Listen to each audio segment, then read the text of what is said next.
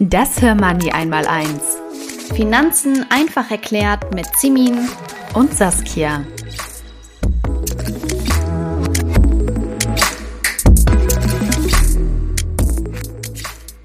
Herzlich willkommen zu einer neuen Folge unseres Harmonie einmal eins Finanzen einfach erklärt. Saskia, wir haben uns in den letzten Folgen viel über allgemeine Finanzen, Versicherungen und finanzielle Grundlagen unterhalten. Das stimmt. Und, und wir bekommen viele Fragen zum Investieren rund um ETFs und ich glaube, viele Hörerinnen warten ganz gespannt darauf, wann wir uns endlich diesem Thema Geldanlage widmen. Und All denjenigen wollen wir heute einen kleinen Vorgeschmack auf das Thema geben. Dafür haben wir uns nämlich eine Expertin von der Deutschen Bank hinzugeholt. Vielleicht haben es einige von euch schon mitbekommen. Wir freuen uns sehr, dass die Deutsche Bank uns zukünftig als Partner bei unserer Mission unterstützt. Aber eins nach dem anderen, bei Harmony betonen wir ja immer wieder, dass die Geldanlage eben nicht alles ist. Und genau aus dem Grund war es uns ja auch wichtig, erst mit einigen Grundlagen zur Finanzplanung anzufangen und uns damit zu beschäftigen. Und das werden wir auch weiterhin tun. Aber ich würde gerne besonders in dieser Folge, wenn wir uns jetzt diesem Thema Geldanlage ein bisschen nähern, noch mal kurz auf unseren Fünf-Schritte-Plan eingehen. Saskia, welche Schritte sollten Frauen vor dem Vermögensaufbau beziehungsweise vor der Geldanlage unbedingt abgehakt haben? Genau, ich finde auch, die elfte Folge eignet sich ganz gut für so einen kleinen Rückblick über das, was wir bereits gelernt haben. Abgehakt haben wir Schritt eins: Existenzrisiken absichern. Da hatten wir eine schöne Folge zum Thema die richtigen Versicherungen in der jeweiligen Lebensphase auswählen. Dann hatten wir äh, Schritt zwei unseren Schuldenabbau und das ausführlich, wenn du dich erinnerst, haben wir zwei Folgen draus machen müssen, weil wir dazu so viel zu sagen hatten. Schritt drei, Notgroschen abzweigen. Ich bin auch immer noch dabei. Deswegen auch mal kurz ein kleiner Einschub, Simin. Wie läuft dein Notgroschenaufbau? Ja, also meiner steht ja schon, unsere Spart-Challenge habe ich ja äh, viel mehr so für äh, andere Ziele, Reiseziele oder so genutzt. Aber ähm, ich habe es schon bei Instagram gesagt, ich äh, mir schwant Böses aktuell. Ich bin zwar gut dabei bei unserer Spar-Challenge, für alle, die die nicht mitbekommen haben, schaut gerne bei, bei Instagram rein. Ich habe ja schon gesagt bei Instagram, mir schwant Böses, weil mein Auto kaputt gegangen ist. Und oh. ähm, es ist ein Gebrauchtwagen. Und ich fürchte, beziehungsweise ich bin mir ziemlich sicher, dass es sich nicht mehr lohnt, den zu reparieren. Entsprechend wird ein neues Auto her müssen, weil ich auch teilweise darauf angewiesen bin, beziehungsweise wir. Und deswegen, äh, ja, werden wir wahrscheinlich darauf angewiesen sein, uns ein neues Auto zuzulegen. Und ich glaube, dass darunter meine Sparrate ein wenig leiden wird. Aber mhm. ich äh, gebe mein Bestes. Wie sieht's bei dir aus? Du kommst gerade aus dem Urlaub kürzlich. ja, das ist richtig. Ich war jetzt im Mai in Norwegen, was total schön gewesen ist, aber auch sehr, sehr teuer. Und äh, ich hatte auch von Anfang an, äh, es war absehbar, dass ich den Mai aussetzen werde mit der Spar-Challenge. Das heißt, bei mir hat sich äh, zum Thema Notgroschen leider nichts getan. Ich bin nach wie vor bei den 400 Euro, aber hey, 400 Euro bis Mai ist jetzt auch absolut nicht schlecht. Mega. Voll. Man kann dann auch später noch weitermachen, aber ich merke einfach, ich weiß nicht, mich machen halt die ganzen Kriegsnachrichten und so ein bisschen kirre. Ja. Ähm, und ich merke, dass mein Fokus aktuell eher so auf dem Sammeln von schönen Momenten liegt. Und dazu gehören für mich jetzt Ausflüge und auch Reisen. Deswegen der Notgroschen, der wird von mir sträflich vernachlässigt. Ich weiß das auch, aber ich werde das dann, dann so Richtung Herbst, Winter wieder ein bisschen angehen. Jetzt im Sommer will ich erstmal ganz, ganz viel Spaß haben. Ja, ist auch richtig so. Genau, so viel zum Thema Notgroschen. Äh, Schritt drei unseres Hör Money fünf Stufen Plans. Und dann Schritt vier und fünf, finde ich, kann man immer ganz gut parallel angehen. Das wäre einmal Altersversorgung optimieren. Dazu gehört dann sowas wie ein Riester oder ein Rürup-Vertrag oder auch eine betriebliche Altersversorgung. Keine Angst, äh, darüber werden wir auch noch ausführlich sprechen. Da werden wir auch wieder Expertinnen zu Wort kommen lassen. Und natürlich Schritt fünf und der interessiert offensichtlich die meisten von euch. Das ist der Schritt des Vermögensaufbaus. Und dazu eignen sich ja unter anderem Aktien und ETFs. Und deswegen haben wir eben gedacht, äh, du hast es schon gesagt, Simin, äh, dass wir jetzt mal so einen kleinen Exkurs machen, so ein kleines Börsen-ABC, was denn alles dazugehört, damit ihr einfach mal einen Überblick darüber habt, was da in Zukunft noch auf euch und auch auf uns zukommen wird. Genau, ich kann das auch total gut verstehen, dass die meisten Leute das äh, so als ihr großes Ziel haben. Wann geht's endlich los mit der Geldanlage? Ich glaube, es ist halt, ja, wir müssen da so ein bisschen die nervige äh, Rolle einnehmen und immer wieder dran erinnern, das ist eben nicht alles. Aber ich verstehe total, dass das natürlich das spannendste Feld ist. Und tatsächlich macht sich ein riesiges neues Feld auf, wenn wir uns äh, diesem Thema widmen. Und das wollen wir ja auch gemeinsam erschließen, dieses Feld in diesem Podcast. Alle, die sich jetzt fragen, halt, ich weiß ja nicht mal, was eine Aktie überhaupt ist. Darüber haben wir mit der lieben Lisa Negro von unserem Partner der Deutschen Bank gesprochen. Mein Name ist Lisa. Ich arbeite seit 2016 bei der Deutschen Bank. Ich habe mit der Deutschen Bank mein duales Studium abgeschlossen und äh, wurde dann anschließend in der Vermögensverwaltung übernommen. Ich begleite Kunden und Kundinnen in der Anlageentscheidung zum Thema Wertpapiere, also alles rund um Aktien, ETFs und ähnliches und beschäftige mich den ganzen Tag mit dem Kapitalmarkt. Naja, Simin, ich würde sagen, da hast du die perfekte Gesprächspartnerin ausfindig machen können. Und du hast natürlich recht. Also zum Grundlagenwissen gehört es ja auch zu wissen, was eine Aktie ist. Ja, total. Und ich muss sagen, wir haben da mit der Lisa genau die richtige gefunden, weil die hat es aus meiner Sicht super anschaulich mal erklärt.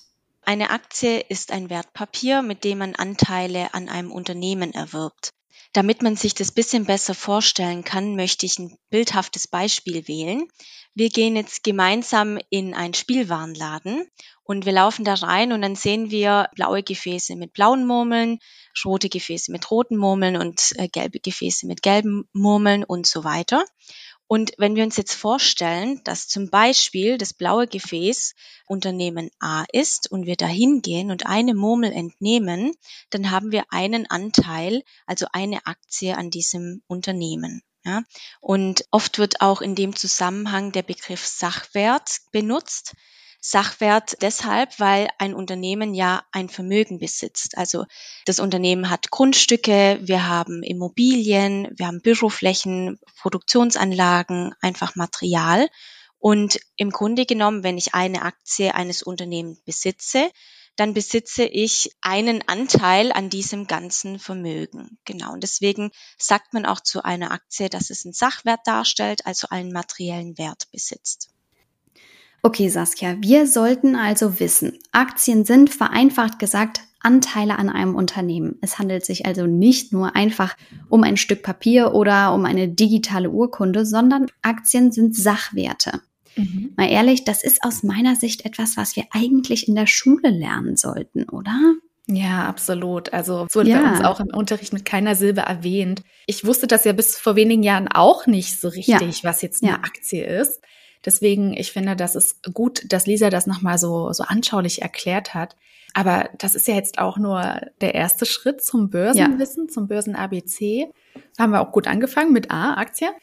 ähm, wir gehen ja jetzt hier auch nicht alphabetisch vor, sondern äh, widmen uns wahrscheinlich am besten direkt mal dem nächsten Begriff, der ja eine weitere Grundlage bildet.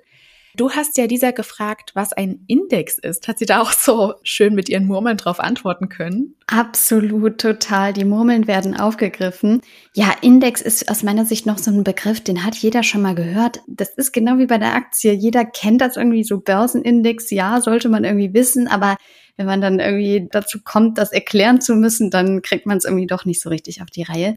Lisa hat das natürlich viel besser für uns gemacht. Also ein Index ist ein Wertpapierkorb, der zum Beispiel einen ganzen Markt oder Teilmärkte abdeckt oder eine gewisse Investmentstrategie verfolgt. Wenn man jetzt sich überlegt, wie wird der Index aufgesetzt, dann gibt es sogenannte Indexherausgeber, wie zum Beispiel die Deutsche Börse. Die im Grunde genommen den deutschen Aktienindex aufsetzt und darin sind quasi Aktien enthalten der 40 größten Aktiengesellschaften, die den deutschen Markt repräsentieren. Wenn wir jetzt zum Murmelbeispiel zurückkommen, dann werden einfach gewisse deutsche Aktiengesellschaften gewählt, zum Beispiel ein gewisser Anteil der blauen Murmeln, ein gewisser Anteil der gelben Murmeln und ein gewisser Anteil der roten und so weiter. Und dadurch kann quasi ein Index aufgesetzt werden, der einen Markt repräsentiert. Okay, verstanden. Ich weiß jetzt, was eine Aktie ist und Lisa hat uns auch perfekt erklärt, was ein Index ist. Simin, ist das jetzt eine gute Grundlage, um aufzubauen und ähm, herauszufinden oder unseren Hörerinnen zu erklären, was ein ETF ist? Weil das ist ja eigentlich die meistgestellte Frage. Absolut, auf jeden Fall. Wichtig zu wissen ist, eine Aktie ist ein Anteil an einem Unternehmen und ein Index kann verschiedene Aktien bündeln. Diese Indizes werden auch gerne als Börsenbarometer genutzt, um zu schauen, wie es wirtschaftlich um ein Land bestellt ist.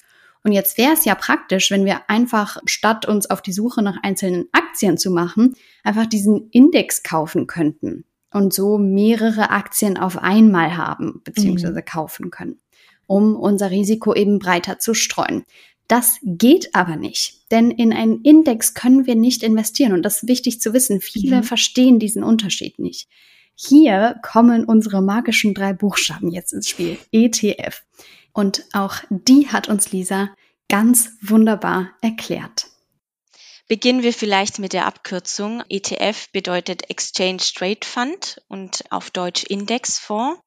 Im Grunde genommen, wenn wir jetzt bei unserem Murmelbeispiel bleiben, dann ist es so, wir laufen in diesen Laden rein, nehmen uns einen Einkaufskorb und dann nehmen wir drei blaue Murmeln, fünf gelbe Murmeln, acht rote Murmeln und im Grunde genommen haben wir einen Korb voller Aktien.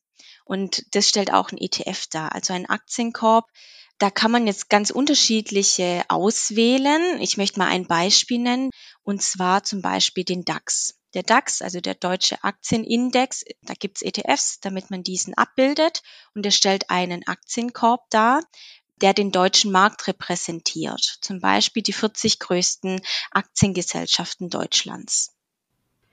Okay, ich glaube, wir können insgesamt drei Ebenen festhalten. Ganz unten steht die Aktie und das dahinterliegende Unternehmen.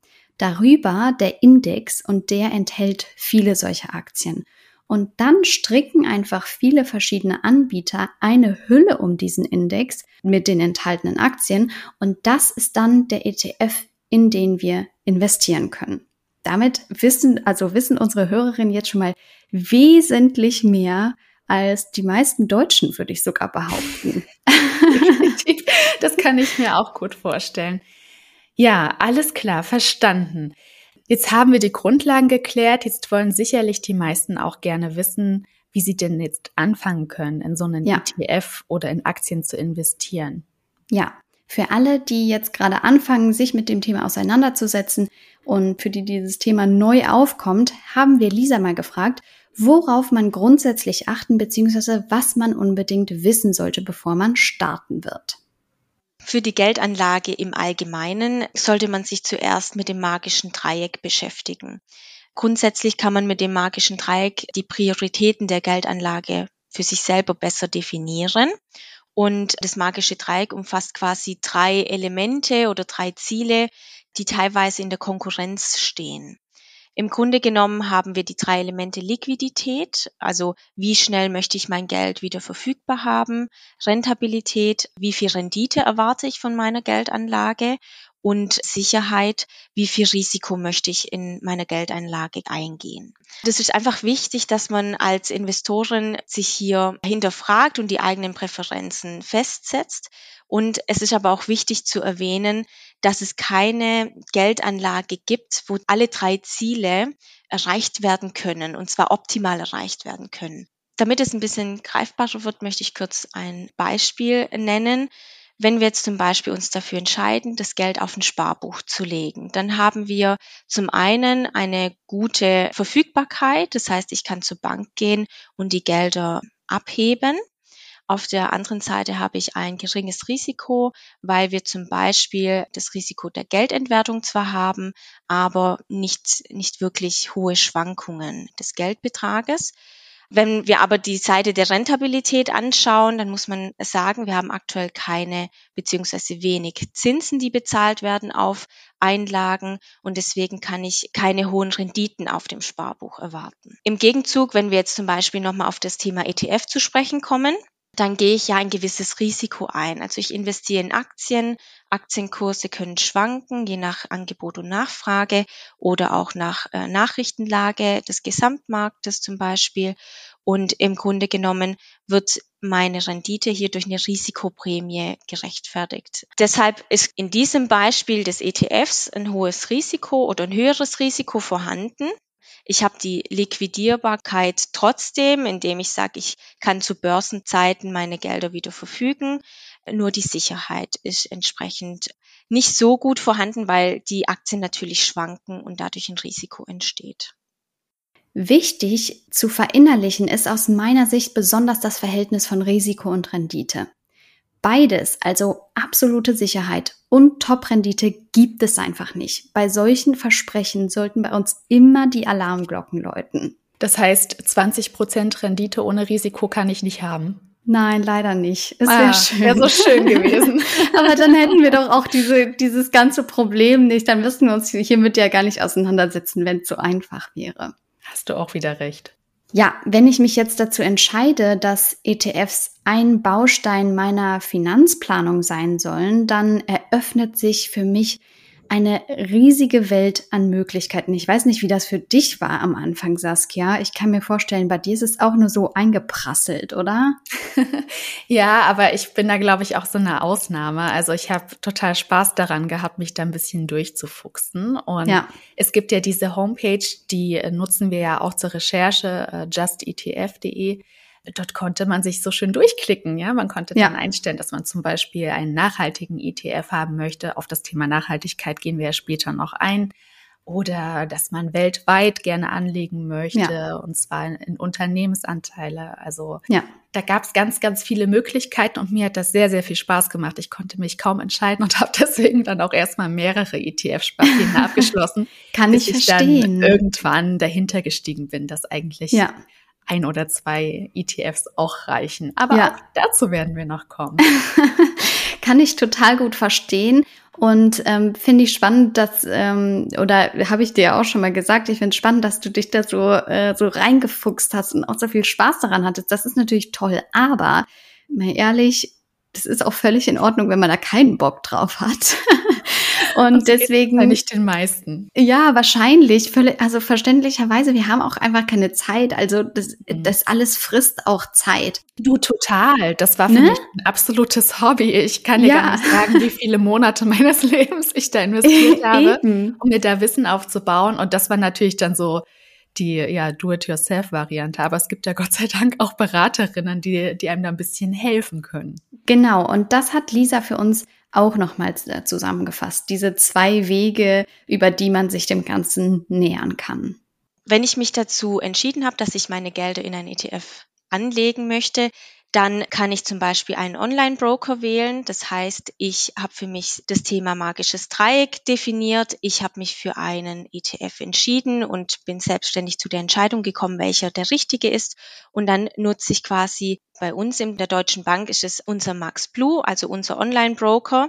Und da kann ich dann technisch die Depoteröffnung oder auch den Kauf und Verkauf der ETF-Anteile umsetzen. Wenn ich jetzt in dem Thema Anlage in ETFs noch Unterstützung wünsche, dann kann ich natürlich eine Bank aufsuchen, die mich in dem Thema begleitet, die mit mir nochmal das magische Dreieck bespricht, bespricht, welchen ETF wähle ich am besten für meine Anlagestrategie und auch die technische Umsetzung, also Depoteröffnung bis zum Kauf und Verkauf der ETF-Anteile mit mir technisch durchführt.